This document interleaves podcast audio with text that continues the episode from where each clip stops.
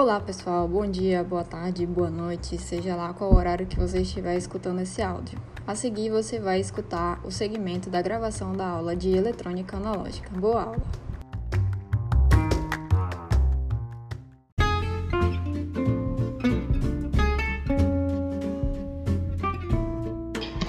Boa noite, pessoal. É, vou começar a aula hoje resolvendo exercício que vocês tinham que entregar do retificador. É, aí o exercício, é, a ideia é que vocês, esse retificador não, regulador de tensão, né? Regulador de tensão, usando o diodo Zener. É, e aí a gente tem uma fonte. Essa fonte, de acordo com o enunciado lá, ela era uma fonte variável de 15 a 20 volts. O diodo Zener, ele é, vou deixar aqui do lado.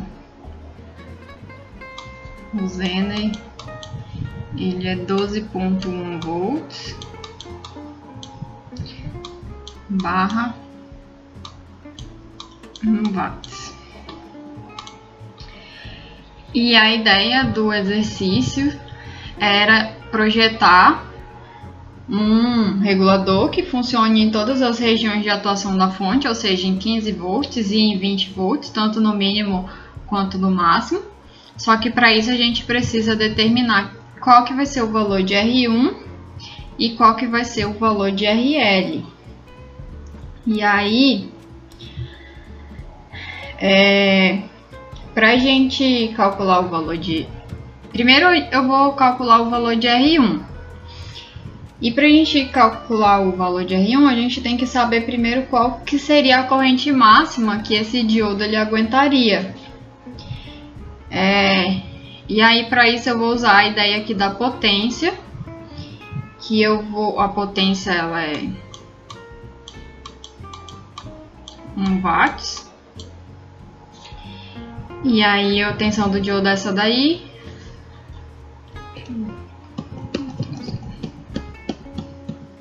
A gente tem potência e tensão. Então, a corrente máxima que ele vai suportar, dizer que ele é um, um D máximo, vai ser 1 dividido para 12,1. Esse valor vai dar 82 0,64,6 miliamperes.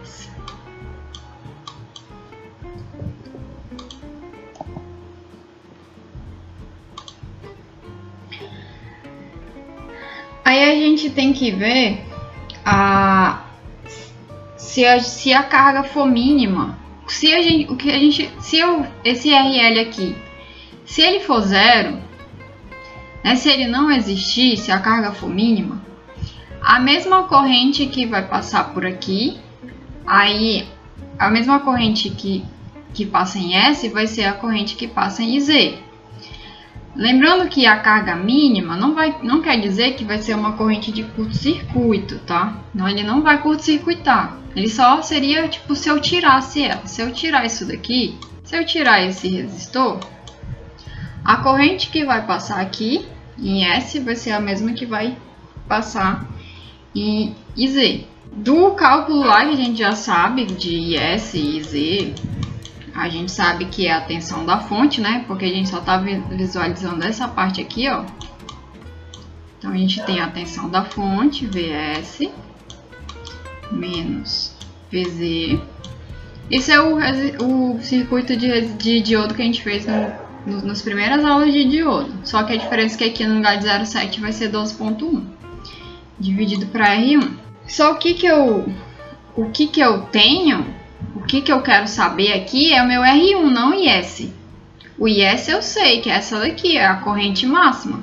A corrente máxima que o meu circuito, vai, meu diodo vai aguentar sem estourar. Então eu vou inverter essa equação aí, vou dizer que o R1 vai ser VS menos VZ dividido por IS. Agora, todos esses valores a gente tem. Que a gente tem VS, tem VZ e tem IS também.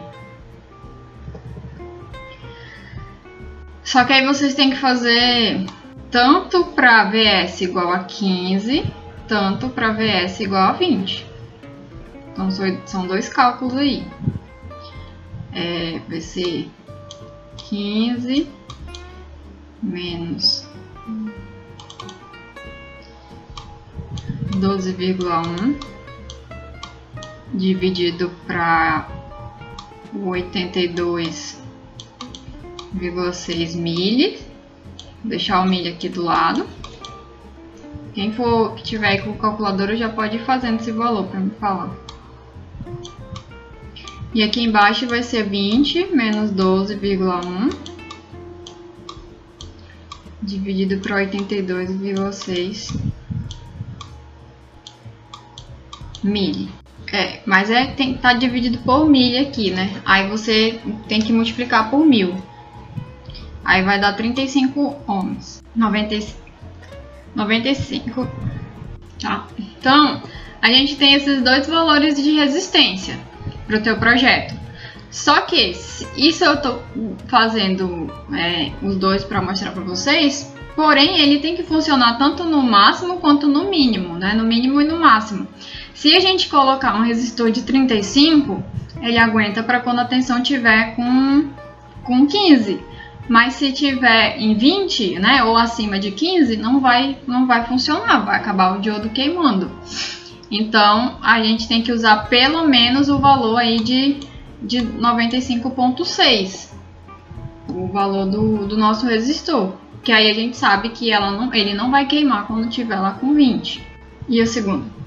E aí, aqui é a parte que... Isso aqui é só para mostrar qual que é o valor mínimo que ele tem que ter. A partir de daí, vocês poderiam, né, quem fez, chegou a fazer, pode atribuir qualquer valor para o teu, pro teu circuito, para o teu resistor, desde que seja acima de 95. Então aqui que as respostas podem variar, mas o que, o que importa é como que vai, vai ser feito. Porque eu posso colocar aqui 100, vai ser um valor aceitável. É, o Emerson pode pensar aí, eu vou colocar 150, o Igor botar 200, e aí cada um vai, vai usar o resistor que tem, né? O resistor que atribuiu para o projeto, e na prática, quando a gente está tentando fazer um circuito aí regulador de tensão, a gente vai ter que usar o resistor que a gente tem. Então, muitas vezes ele vai ter até ser valor quebrado, sei lá, um de 156 ohms, um de, de 1K, então depende do que você tem. Para é, exemplificar o que é que tem que ser feito depois, eu vou considerar vou considerar um de 100.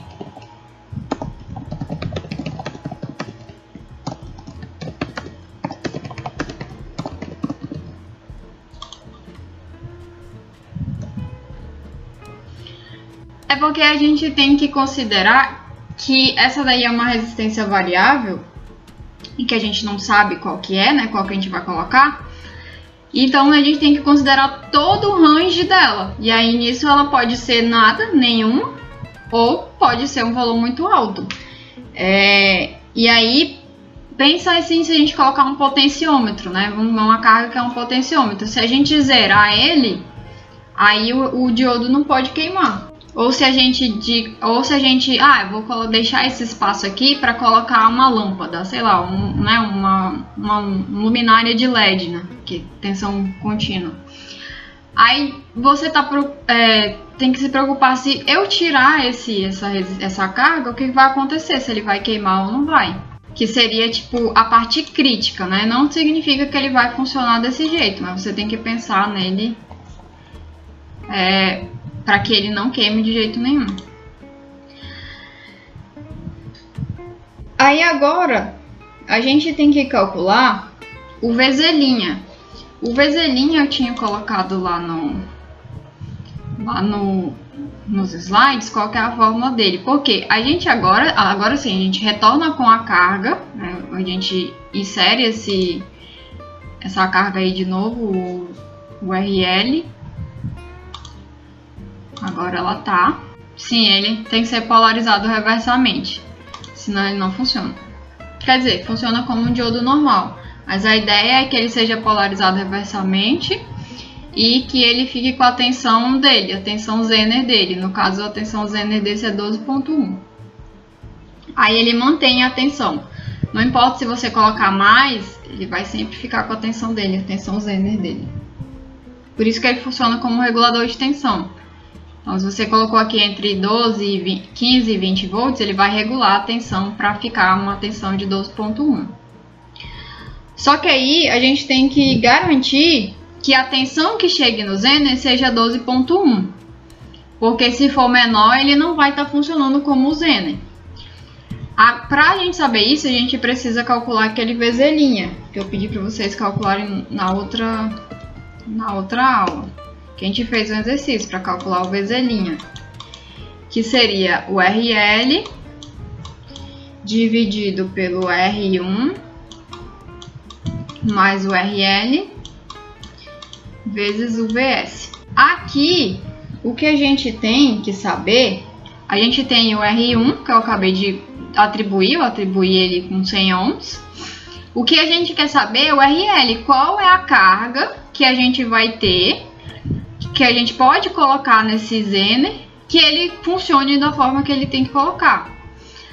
É, o VZ ele tem que ser pelo menos 12.1 e o VS vai ser os valores que a, a fonte ela trabalha, entre 15 e 20 volts. Então a gente sabe que esse valor aqui que a gente tem na equação, ele tem que ser pelo menos, né? Então eu vou colocar aqui que ele é maior ou igual a 12.1. Se for maior, se esse valor for maior, não tem problema, tranquilo. Agora ele não pode ser menor. Aí para isso a gente vai agora só é, arrumar essa equação aqui, esse, esse, lado da equação, porque o que a gente quer é RL. A gente já sabe R1, a gente já sabe VS. O que a gente quer saber é RL.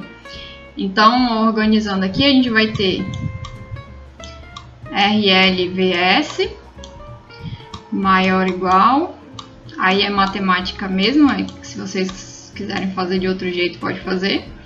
Vezes R1, que eu estou fazendo aqui é só passar esse termo para cá, multiplicando. A gente tem 12.1 vezes R1 mais 12.1 vezes RL. Aí eu vou deixar RL em evidência, né? Trazer para cá o RL, tudo que tiver em RL para o lado esquerdo, vai ficar RL igual vezes VS menos 12.1 maior ou igual 12.1 R1. Aí agora é só passar lá para o outro lado, vai ficar RL maior ou igual a 12,1 R1 dividido por VS menos 12,1, né? Então essa daqui vai ser a equação e a gente tem que resolver ela para VS igual a 15 e VS igual a 20. Então a gente vai ter RL vai ser maior ou igual que 12.1 vezes 100, que foi o valor do, do resistor que eu atribuí, dividido por 20 menos 12.1. E aí aqui embaixo também a gente vai ter RL maior ou igual 12.1 vezes 100 dividido por 15 menos 12.1. Aí vocês me digam os valores que é, lembrando que isso aqui é maior ou igual. Aí a gente tem... Aqui está dizendo que a carga quando está em 20 tem que ser maior ou igual a 153 e a carga aqui quando está em 15 tem que ser maior ou igual a 417. Como ele tem que funcionar para todos, né? Aí o que engloba vai ser essa daqui. Então a carga ela tem que ser maior do que 417. Aí você pode atribuir o valor que você quiser. Você pode, por exemplo, dizer que RL é 560 ohms. que é um valor de resistor comercial. E aí acabou. Não, eu escolhi, eu escolhi a maior, né, para atender, né, se a carga tem que ser maior que 153 ou maior que 417, né, então ela tem que ser, e maior, né, seria um E aqui. Então a gente tem que escolher um valor maior que 417, que é o que engloba os dois valores. Aí eu, eu coloquei aqui um valor de um resistor comercial que é 560, mas pode ser qualquer um, desde que seja maior que 417. Pode ser um resistor de 1K, pode ser qualquer coisa, desde que seja maior do que esse valor. Ó.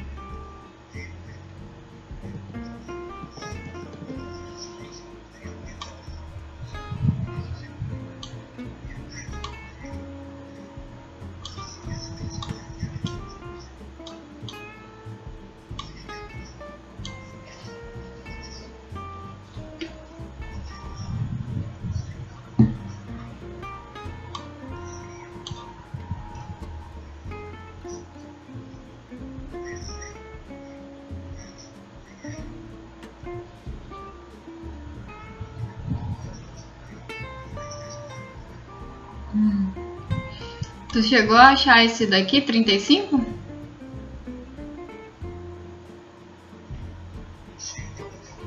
Hum. É porque assim, vocês, vocês vão encontrar dois valores. Aí você tem que observar qual que é o valor que atende os dois. Aqui, esse aqui é o valor mínimo para resistência quando a fonte é 15 volts. Esse aqui é o valor mínimo para resistência quando a fonte é 20 volts. Então a gente tem que pensar assim, tipo, a fonte ela vai poder estar, tá, então tem 15 quanto em 20. Então se eu colocar 35, 35 ou o valor menor que você achou, quando a gente aumentar a fonte para 20, ele vai acabar queimando. Então tem que fazer essa análise. Aqui é a mesma coisa, só que vai acabar que o valor vai ser ao contrário, né? Ah, mas é, vai ser para 20 também, só eu coloquei o contrário. Aqui é a mesma coisa. A gente tem o valor maior ou igual. É, a carga pode ser maior ou igual a 153 para quando a fonte for 20 e para quando a fonte for 15 maior ou igual a 417. Só que você tem que analisar. Ah, se eu colocar maior ou igual que 153, né, colocar, sei lá, 200, ele vai funcionar quando a fonte estiver com 15? É o contrário mesmo, né? Aqui a gente escolhe o valor para 20 e aqui a gente escolhe o valor para 15, porque é inversamente proporcional. E aí, é o que eu falei aqui, eu atribuí R1 sem ohms. Se vocês quiserem atribuir outro valor, o cálculo é sempre o mesmo, só vai mudar os valores. Esse exercício eu pedi para vocês fazerem, dei uma semana e tal, e a ideia mesmo era fazer vocês pensarem um pouco no que estava fazendo, porque realmente é um exercício que precisa de alguns macetes, mas você tem que tentar pensar e aplicar as propriedades do diodo, né? E as propriedades do circuito. É por isso que eu trouxe aqui para resolver, mas era mais como um desafio mesmo. É, não, é porque assim, você tem que considerar que você vai projetar o teu regulador e aí só vai ter um resistor lá. Então aí você tem que definir o valor desse resistor. Aí por isso que eu defini ele é, porque esses valores aqui que eu tenho, 35 e 95, ele é o mínimo que tem que ser para que ele não queime. E aí a gente já está trabalhando bem no, no máximo, né? Que a gente está considerando que ele está lá na potência bem próxima do máximo dele. É, então, tá, aqui ele consegue ah, funcionar sem queimar, mas assim, tá no limite e aqui também. E aí, é pelo menos esse valor. Esses valores que a gente precisa um resistor pelo menos de 35 para funcionar com 15 volts e pelo menos de 95.6 para trabalhar com 20 volts. Então você tem que considerar, aí você vai determinar, não, para o meu projeto eu vou então trabalhar com um resistor de 100 ohms que foi que eu escolhi. Eu escolhi 100 ohms porque é uma mais fácil para poder mostrar, né? Mas é como eu falei lá no início, na prática você vai ter que usar o resistor que você tem, o resistor de um valor comercial. Então você vai ter que determinar ele, e ele não pode ser menor que isso. Não podia ser, por exemplo, um resistor de 56 ohms, que é um resistor comercial, mas não, não atende teu critério. Aí se você tiver um resistor de 1K, e quiser colocar no seu projeto, você pode colocar. Só que aí o que vai mudar é que a tua carga ela vai ter que ser maior. Aí ele vai funcionar para mas desde que tua carga seja maior. Aí com relação ao RL, aí a gente tem um, um, máximo e um mínimo, porém, se a gente colocar o mínimo, ele não vai funcionar como o Zener quando a fonte estiver em 20, em 15. Aí por isso que a gente tem que colocar ele o maior que tenha. É como se a gente pensasse lá em. Quando a gente pensar em, em, em matemática, né? Que a gente tem a linha, aí a gente tem o ponto aqui que é 153. Aí a partir daqui a gente pode ter esse valor. Aí o ponto do segundo é 417. Aí a gente tem que ter esse valor. Aí a gente quer o valor que funcione para os dois. E aí nesse caso aí seria o 417. Então vou mudar aqui para o assunto novo. Aí a gente vai falar já de transistores. Gente vai começar a falar já de transistor, transistor de junção bipolar, o TBJ. A primeira coisa que a gente tem aqui é como que ele funciona, né? Por que, que é junção bipolar é, e como é que são essas essa, como é que é essa bipolaridade? É, o transistor, as, ele pode ser dito de uma maneira bem genérica que ele é formado por dois diodos. Mas não significa que a gente vai pegar dois diodos e ligar ele de uma certa forma e ele vai transformar em um transistor. Não. É só porque a gente tem o diodo, ele é uma junção PN, né? Então a gente tem aqui duas junções, uma junção PNP e uma junção PN. Aí do outro lado a gente tem uma PN e uma NP. Aí por isso que a gente fala, né? Normalmente fala, ah, o, o transistor seria como se fosse dois diodos acoplados.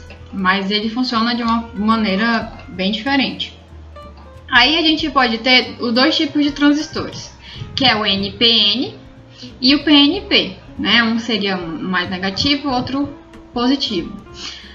O mais usado é o NPN, Aí, portanto, eu vou pegar todas as bases de cálculo, né? quase tudo que eu vou fazer com vocês, a gente vai usar o NPN, porque ele é o mais usado. Mas a gente também pode encontrar e pode usar a PNP, é, serve com a mesma, a mesma lógica, serve para ele, só vai mudar o sentido da corrente, que vai de para um lado e vai para o outro.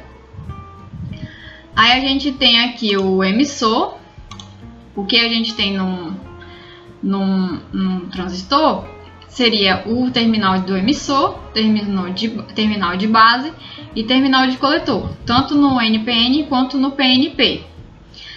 É, e aí são três terminais mesmo, né? O diodo só tem aquelas duas perninhas, o transistor, o transistor, o transistor vai ter três perninhas. É, entre emissor e base, a gente fala que é o diodo emissor, né? Alguns livros, alguns autores tratam ele como esse lado aqui seria o diodo emissor. Do lado direito, que é o lado do coletor, a gente tem o diodo coletor, né? A mesma coisa no PNP. E eles têm realmente, eles têm essa diferença aqui do emissor para o coletor, ele tem essa diferença de tamanho né, de elétrons e lacunas que tem dentro dele, né? Depois vocês vão entender o porquê, mas realmente o lado do emissor seria tipo internamente como ele funciona lá, como ele é dentro, a, a parte do emissor seria menor e a parte do coletor seria maior. E essa a base, né, que é o início, o, do meio que do meu transistor, ele é uma é uma camada fininha mesmo, tanto em um quanto em outro. É, isso, esse primeiro modelo que eu mostrei para vocês é o modelo mais simples que a gente tem para conseguir enxergar. Mas, né, como, ele é, como ele é feito mesmo, né? Isso aqui também é outro diagrama, mas ele é mais próximo da realidade de como é feito um transistor. A gente tem a camada N aqui, é dessa forma aqui. Depois tem a camada P, que é um pouquinho mais fina.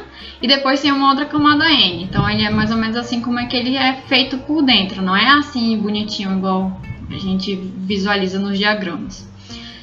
E aí a gente tem os terminais de emissor, base e coletor. Né? O emissor, como está aqui, ó, o emissor é a menor, a menor N, então está aqui na, na menor. A base está no P e o maior é, dopagem lá, a menor parte do semicondutor dopado com elétrons, elétrons livres, é o coletor. Os dois. Aí a gente tem dois símbolos, né? A gente não vai ver, não, vai, não é acostumado a ver nem esse primeiro nem o segundo. Né? Nos nossos circuitos de eletrônica a gente utiliza esse símbolo aqui, igual o diodo. É, então a gente tem esse símbolo com a seta para baixo, que seria o NPN, e com a seta para cima, que seria o PNP, já mostrando aí que o sentido da corrente muda. Mas o, as, as, os terminais deles não mudam. É o de cima é coletor, o do meio base e o de baixo é emissor, né? Coletor, base, emissor. Aí vem como é que funciona o transistor, né? Como é que funciona a polarização do transistor. Quando ele não está polarizado, o que, que acontece? É, a gente vai ter, como a gente tem junções PN, é, NP e PN aqui, quando a gente tem essa junção, a gente tem camada de depressão, né? coloquei aqui como a rosinha. Igual no diodo, acontece da mesma forma. Quando a gente junta dois na, na fronteira né, da, da, da borda, né, na, ali na fronteira da junção, acaba que alguns elétrons livres e algumas lacunas elas se recombinam e aí ela forma uma camada de depressão. E aí, como esse meu lado esquerdo N é menor que o direito, a gente vai ter essa diferença de camada de depressão mesmo. Vai ter uma camada de depressão menor do lado esquerdo e vai ter uma camada de depressão maior no lado direito, que seria o lado do coletor, e do lado esquerdo, o lado do emissor. É, por que isso? Porque elas têm níveis de dopagem diferentes. Então, as três regiões apresentam níveis de dopagem diferentes, logo as camadas de depressão não possuem a mesma largura. E é por isso que ele não é simplesmente dois diodos, um ligado no outro, né? Ele tem essa, essa característica própria do transistor mesmo. Aí o que, que acontece? Quando a gente polariza ele direta e, di direta e direta, tá? Direta e diretamente. Porque como eu tenho três terminais, aqui a gente vai ter a polarização dos dois lados, tanto do lado do emissor quanto do lado do coletor. Não é só mais de um lado.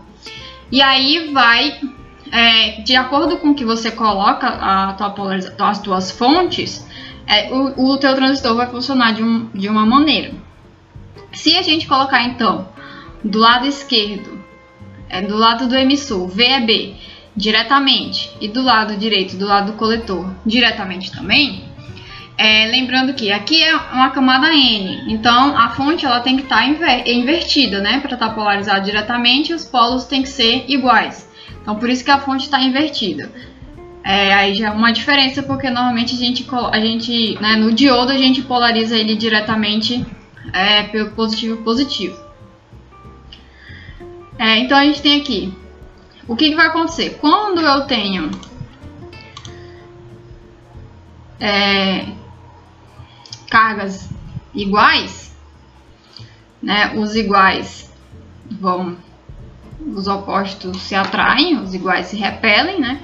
Então a gente vai ter repulsa de corrente para cá repulsa para cá, não vai acontecer nada. Ele vai forçar os elétrons livres a chegar aqui nessa barreira, nessa camada de depressão, nessa daqui. É, ele vai conseguir, dependendo do potencial que você aplicar, ele vai conseguir passar essa barreira de potencial. E a mesma coisa vai estar acontecendo aqui do lado. Eles vão se repelindo, os elétrons vão se repelindo. É, a barreira de a camada de depressão vai se estreitando só que como você tem um potencial empurrando para cá e um potencial empurrando, né? Um potencial empurrando para a direita, um potencial empurrando para a esquerda, a corrente vai acabar fluindo pela base. Que é o que está aí com as setinhas. É porque o que, que, o que aconteceu? Eu tenho força de um lado e tenho força do outro. Tá repelindo tudo para o centro. Né? Então não tem porquê o meu os, os meus elétrons irem nem para a direita nem para a esquerda. Eles vão acabar fluindo pela base. Então vai ficar esse loop aí infinito de corrente fluindo pela base. E não é isso que a gente quer.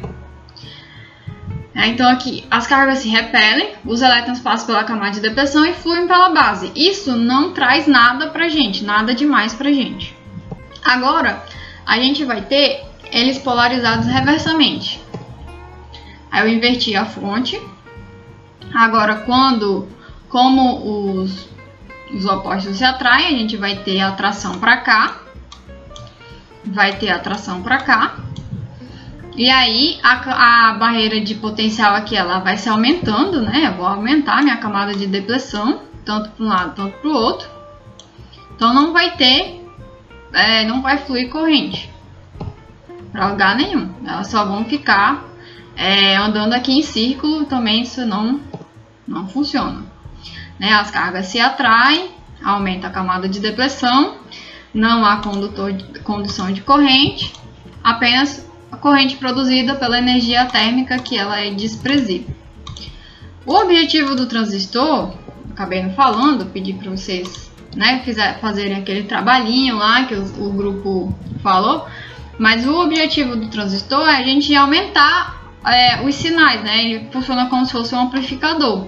Então, desse modo aqui, ele não funciona como um amplificador. Aí a gente tem a polarização direta reversa, né? Diretamente reversamente. De um lado diretamente, do outro reversamente. E é dessa forma aqui, o lado do emissor diretamente e o lado do coletor reversamente. O que vai acontecer então?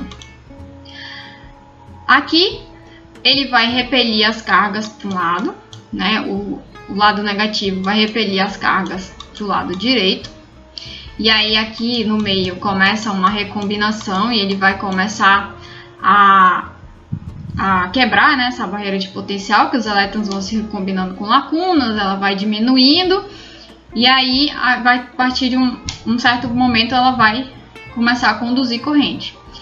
Aqui está acontecendo que, como aqui está negativo com positivo, ele está puxando os elétrons para cá né? Então ele está aumentando essa barreira aqui de potencial. Aí a gente olhando assim, pode pensar que não vai acontecer nada, porque essa barreira de potencial ela vai aumentar e essa daqui vai diminuir, mas né, vai continuar tendo barreira de potencial. Acontece que essa barreira de potencial ela é menor justamente para que a gente, é, o transistor consiga a, é, acabar com ela, né, destruir ela, ter todas as recombinações, com tempo suficiente para que comece a fluir elétron, né, bastante rápido para cá. E aí a gente agora vai ter só elétron se movimentando e isso aqui está puxando elétron. Então está puxando elétron, acaba que os elétrons livres lá do, do emissor acaba ultrapassando essa barreira de potencial, mesmo ela estando maior, isso acontece tão rápido que aí a gente consegue ter fluidez de corrente para um lado só, né? E aí a gente consegue ter é, o que acontece aqui nesse verdinho, nessa parte verdinha, é uma que a gente fala de avalanche, porque começa a puxar os elétrons e aí com mais força e eles começam a se recombinar com mais, é, mais rapidez e aí tem o fenômeno de avalanche e aí ele acaba é, passando essa avalanche para o lado direito e acaba ultrapassando outra, a outra camada de depressão e aí a gente tem um fluxo de elétron bem forte aí no transistor. Aí a gente vai ter esses a corrente do emissor, a corrente do coletor. Existe uma corrente que flui pela base, porque não tem como controlar, né? Não tem como a gente falar assim, não, elétrons, venham todo mundo para a direita. Algum deles vão acabar se, é, é, escoando aqui pela base, mas essa corrente de base ela é muito pequena, também na ordem de nanoamperes. Então, toda a corrente que a gente tem, a corrente do emissor, ela é praticamente igual à corrente que vai estar no coletor. Então, a gente tem a corrente aí passando no, no nosso no, no nosso transistor. E é sempre, a gente sempre quer que a corrente flua por um sentido, né? Então, por isso que as outras, os outros métodos de polarização, elas não surtem tanto efeito. A gente precisa que a corrente flua por um sentido só. O que acontece é que as lacunas elas ficam paradas e os elétrons livres elas, eles começam a ocupar as lacunas.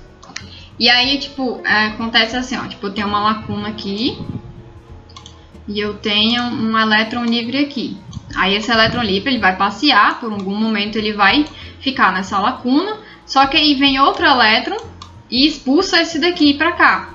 Aí ele vem, né, vem para cá, e onde ele estava, onde esse elétron estava, agora isso aqui virou uma lacuna.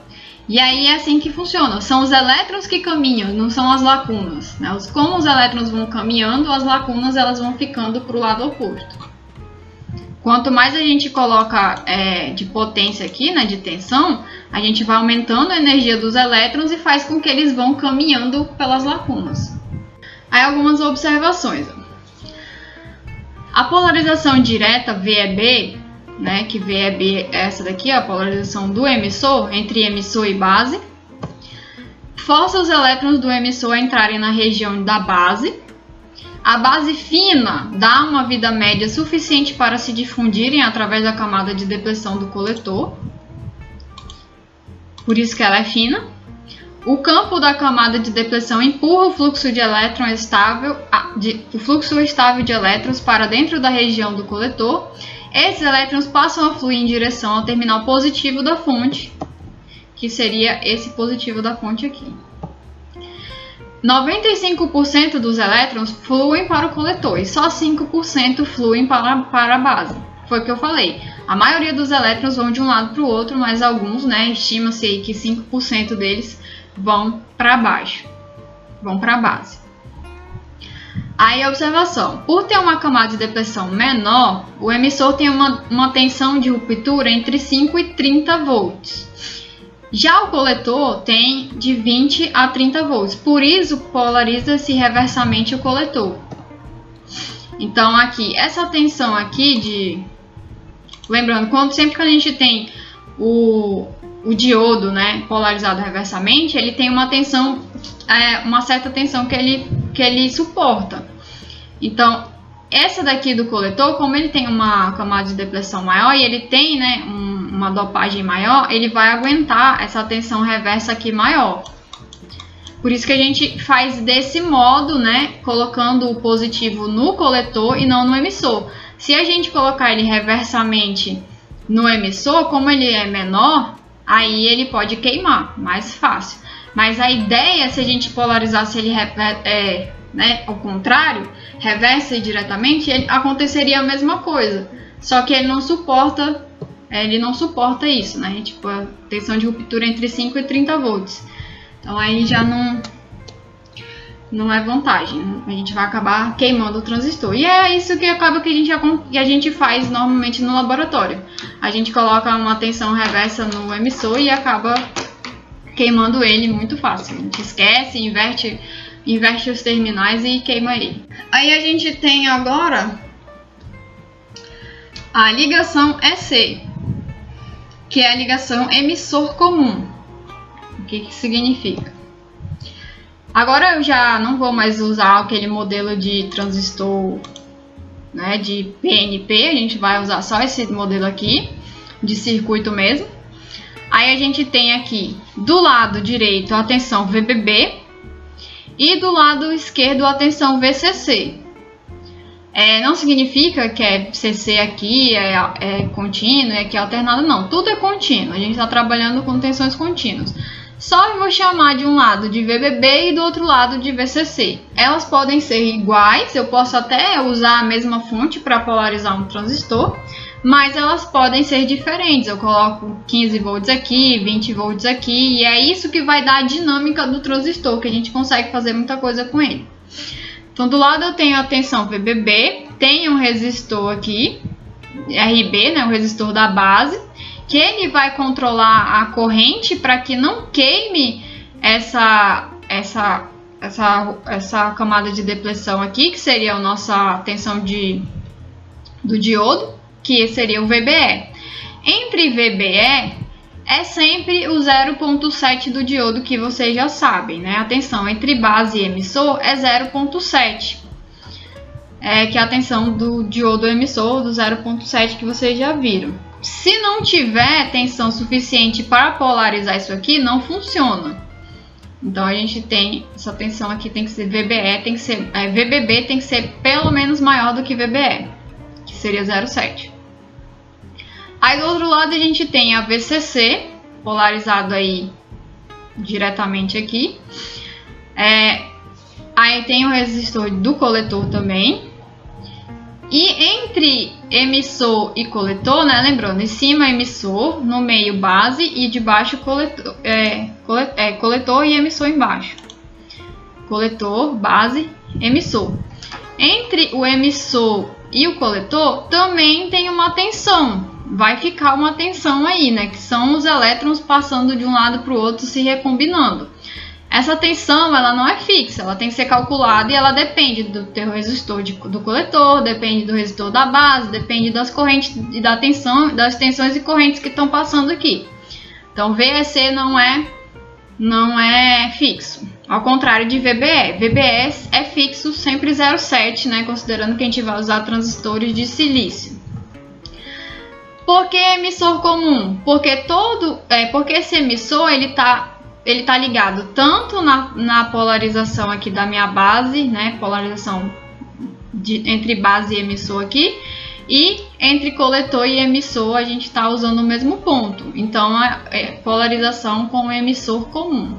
Essa é uma das formas mais, é, mais usuais que a gente é, encontra de utilização de, de transistor.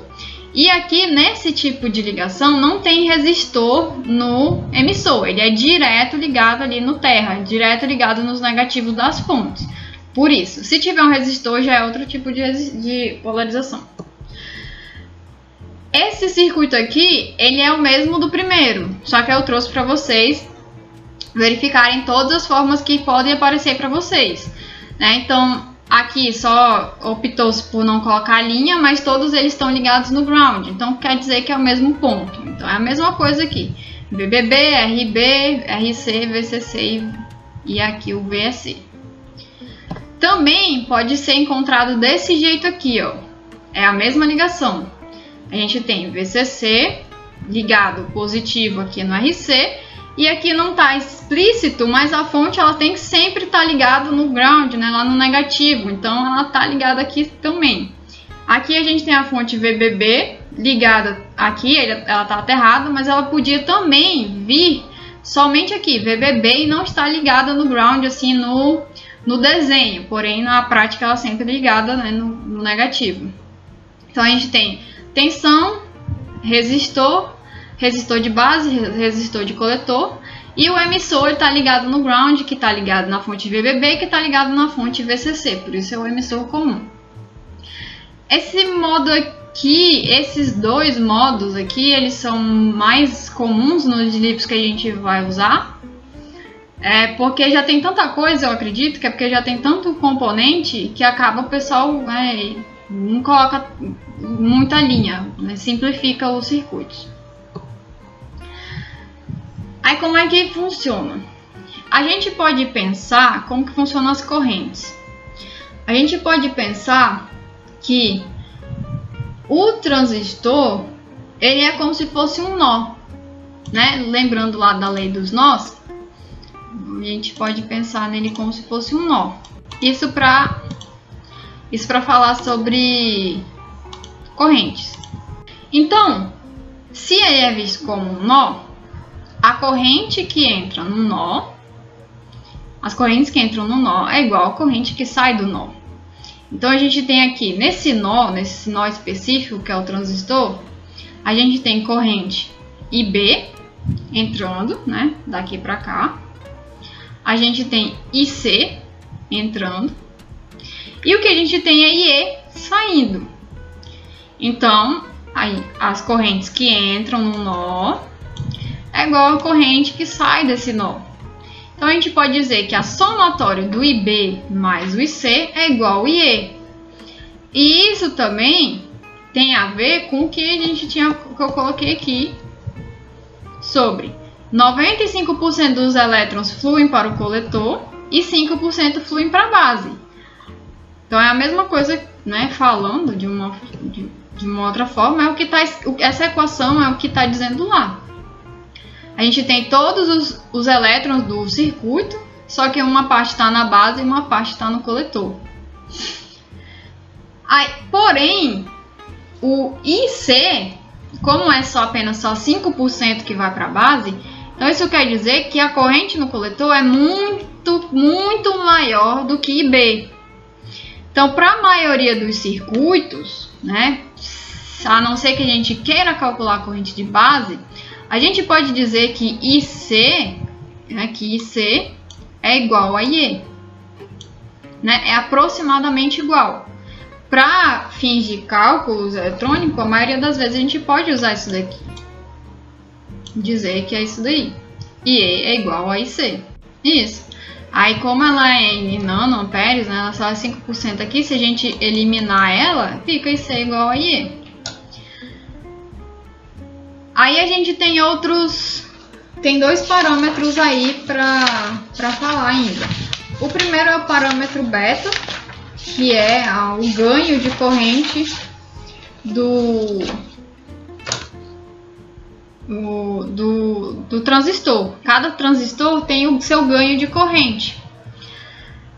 É, e aí você tem que ver lá pelo datasheet e ver qual que é o beta do teu transistor. Mas o ganho dele, né, o ganho máximo, ele vai ser a corrente do coletor dividido pela corrente do, de base.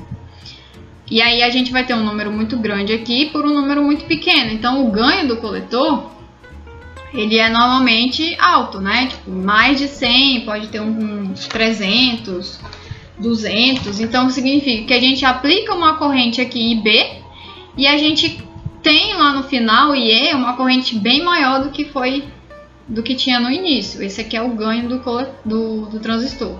IC sobre IB. E o alfa é a relação de corrente entre é, coletor e emissor, só isso. A gente também tem alfa e também pode ser, é, a gente também pode ter isso aqui lá no, no datasheet. E aí esse valor ele vai ser, ele vai ser bem pequenininho, né? Porque um ele é, é, ele é praticamente um, mas tem uma diferença, pequena, mas existe.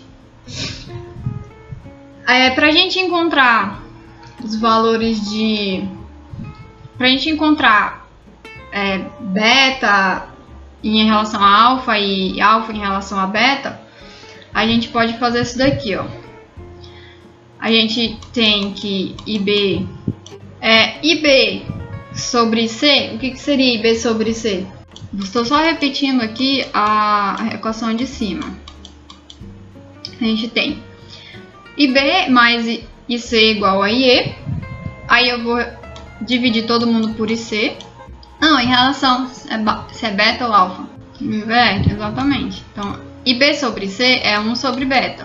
IC sobre C é 1. E o IE sobre C seria 1 sobre 1 sobre alfa, porque é o inverso, né? Aí a gente tem aqui para relacionar isso aqui, para terminar isso aqui, eu posso tirar o MMC, né? O MMC entre beta e alfa é alfa beta. Aí faz alfa beta dividido para beta, vai dar alfa vezes 1 alfa. Aí alfa beta dividido para 1, alfa beta vezes 1 alfa beta. E aqui, né, vai dar no final ali beta. Aqui a gente tem, e aí isso aqui a gente corta isso daqui de baixo. Aí a gente pode ter duas equações a partir disso aí. A gente pode dizer que alfa Estou colocando alfa em evidência. Alfa vezes 1 mais beta é igual a beta. E ali eu posso colocar beta em evidência. Beta, aí vai ficar 1 menos alfa igual a alfa. Aí a gente tem que alfa é beta sobre 1 mais b, mais beta, né? E beta é igual a alfa sobre 1 menos alfa.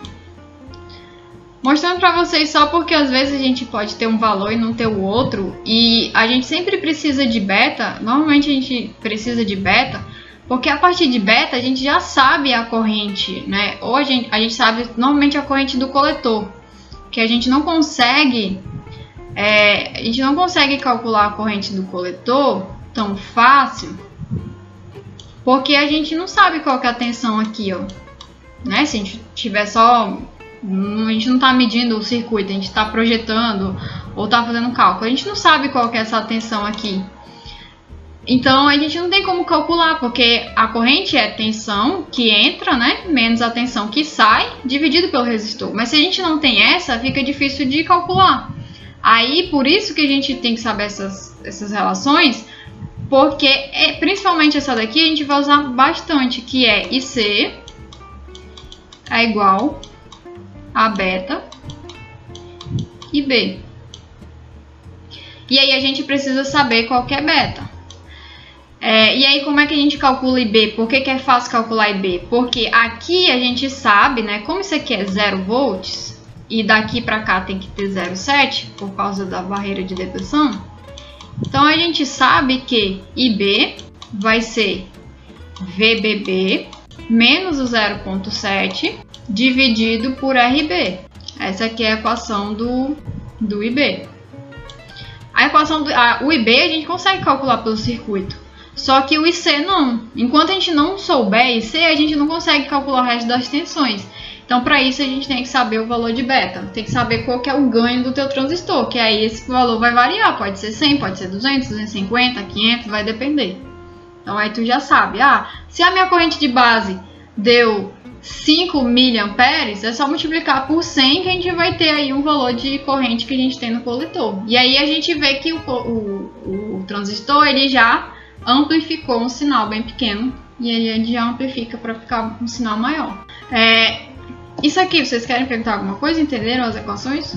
Depois eu vou resolver um, um, um circuito com vocês porque eu não vou ficar dando muitas fórmulas. Eu vou ensinar vocês a tentarem compreender o circuito, né? Sempre fazendo análise de malha, análise de nó, para vocês não ficarem reféns das, das, das fórmulas. Porque se vocês ficarem refém das fórmulas do transistor, tenha boa memória, porque tem muita fórmula. A gente vai ter que calcular um transistor, vai ter que calcular todas as correntes, aí vai ser IB, IC e E, vai ter que calcular as tensões, aí tem que calcular VBE, VC, VE, VCE. Então, o melhor é entender o que está acontecendo do que é, decorar as fórmulas. As curvas do transistor. Entre IB e VBE, né, fazendo uma, uma, uma, curva de tensão VBE sobre IB, a gente tem a mesma curva do diodo lá que a gente já viu, porque é o que acontece aqui, ó. Enquanto não tiver tensão suficiente, o IB não passa. Ele fica uma tensão aqui, ele vai retendo, né? O transistor vai retendo essa tensão, né? E vai acontecendo as, as recombinações lá, lá dentro. E aí não tem corrente ainda. Então, porém, a partir do momento que a gente chega em 0.7, que é a tensão lá desse lado do transistor, aí a corrente só sobe, né? Ela só sobe, não adianta você é, a, a tensão ela vai permanecer a mesma, mesmo que você coloque mais tensão na tua fonte, ela, a tensão no VBE vai permanecer 0,7 e a corrente que vai aumentando. Aí que a gente tem que ter que tomar cuidado para não aumentar a corrente demais, para não queimar o transistor, da mesma forma que a gente tem que tomar cuidado com o diodo. O que queima o transistor, né, nesse caso, né, polarizado direitinho, reversa direta, direta reversamente, tudo certinho, que vai queimar ele é a corrente. Por isso tem que ter o limitador de corrente aqui RB, senão é, a, tensão, a corrente vai lá para cima e aí vai queimar ele. Entre VSC e IC, né, se a gente fizer uma relação disso, é, VSC seria a tensão aqui, ó, VSE ou VCE, depende de como tiver escrito, essa tensão aqui, que é dentro também do transistor, e a corrente IC, acontece isso daqui, ó. Ela cresce um pouquinho, aí chega numa região que é a região de saturação. Aí, a partir do, desse momento da, de saturação, ela não cresce mais, ela fica estável, né? Que aí a gente tem a corrente. Isso aqui são só é, exemplos de um transistor, tá? Não significa que todos os transistores vai ser, vão ser esses valores de 1 volts, 1 miliampere, 10 micro, não. sei que a, corrente de coletor ela fica estável, então não adianta você aumentar a tensão, que ela vai permanecer nesse, nesse mesmo valor, a corrente permanece o mesmo valor. Aí ela chega na região de ruptura, que é onde ela não suporta mais, e aí a corrente vai lá para cima e aí ele acaba queimando. Então é a, a, a corrente, a, a curva é mais ou menos assim. Tá? Um pouco parecido com a do diodo, só que aqui no diodo a gente tinha esse lado para cá negativo, né? Ah, enquanto tenho tensão negativa, ele fica estável e depois quando eu chego no 0,7 ele sobe. Só que o transistor é um pouquinho diferente, porque aqui é tudo positivo. E cada transistor, em cada região de região de saturação, ele vai ter valores diferentes. Então você tem que conhecer o seu, seu transistor. Aí para terminar a aula, a gente vai fazer uma mini competição aqui. Eu quero que vocês abram o Poll Everywhere. Vou já mandar o link aí para vocês. Tem aí, pessoal, já. Pra gente ver quem é que tá prestando mais atenção na aula. É, mandei aí, ó, mas esse é o, o, o link, tá? É o mesmo. poweb.com barra Débora A192 e aí a gente vai começar uma competição. Só que eu preciso que vocês me avisem aí se vocês conseguiram entrar, se vocês já estão, porque ela vai funcionar através de tempo. Então todo mundo tem que estar tá já é, aqui em cima, para quem tiver com no site, tem aqui ó, responde as, aí tem o meu nome aqui, né, que eu coloquei. Você pode clicar e mudar seu nome se você não tiver com seu nome, tá? Mas não precisa fazer login não. Eu tô com login, mas não precisa do login, só precisa colocar o seu nome. É, aí eu vou mostrando as perguntas. Depois que eu mostrar as perguntas, eu vou mostrar as respostas. E aí vocês só vão marcar qual que vocês acham que é certo. Vai ter 20 segundos para vocês marcarem. Aí depois a gente, quando todo mundo terminar, aí vai para a próxima. Então, a primeira pergunta é: quantas junções PN existem em um transistor? E aí, valendo. Aí, ó, 60% de vocês acertaram. O Anderson está em primeiro, Anderson Adriano e o Guest 003, quem tem que descobrir quem é. O Emerson depois, Uriel, Igor e o Gevá lá na rabeira. Vamos pra. Ah, tá, legal. Então, um empate aí, um empate triplo. Qual é a função mais importante de um transistor? 50-50, viu? A resposta certa era amplificar sinais fracos. Quem retifica a tensão é o diodo. Aí o Marcos agora passou o Anderson. Igor saiu lá da rabeira, veio para segundo. Aí a Adriana, Gevá, Emerson, Uriel. Uriel tá jogando com dois. E o último lá, que talvez seja o Oliveira. Vamos para a próxima. Isso aqui é uma questão de conhecimento gerais, ver como que tá o conhecimento de eletrônica de vocês, né? Eu não falei, mas bora ver quem é que vai acertar. Quem inventou o primeiro transistor de junção? Só 29% de vocês acertaram. É o Shockley.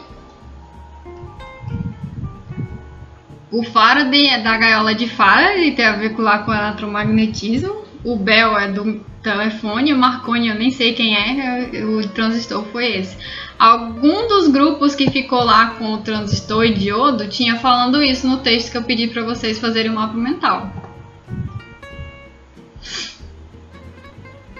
Então tá.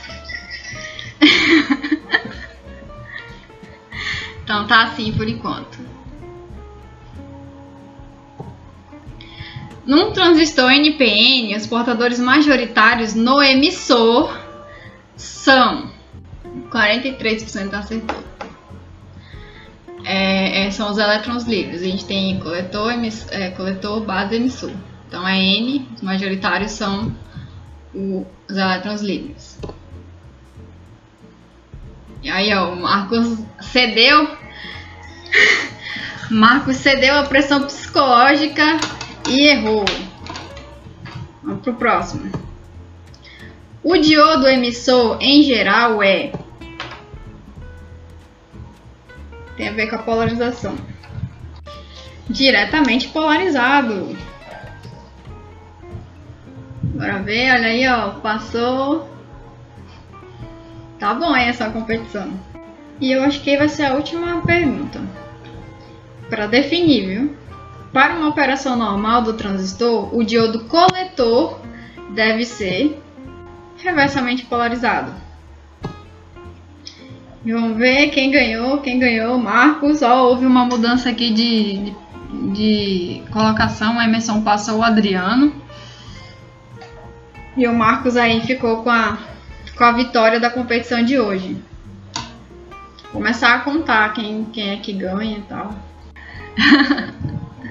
é, então acabou. É, por hoje é só. Vou deixar os slides lá para vocês. É, não esqueçam, semana que vem vocês têm trabalho para entregar do dos diodos, né? Do tipo de diodo, LED, diodo shot, que de é, varistor. Vocês têm os trabalhos para apresentar. Tem a lista aí para entregar no final de semana. Bastante coisa para fazer sobre diodo ainda. Então, vou ficando por aqui. Qualquer coisa, Tchau, boa noite, bom final de semana para vocês.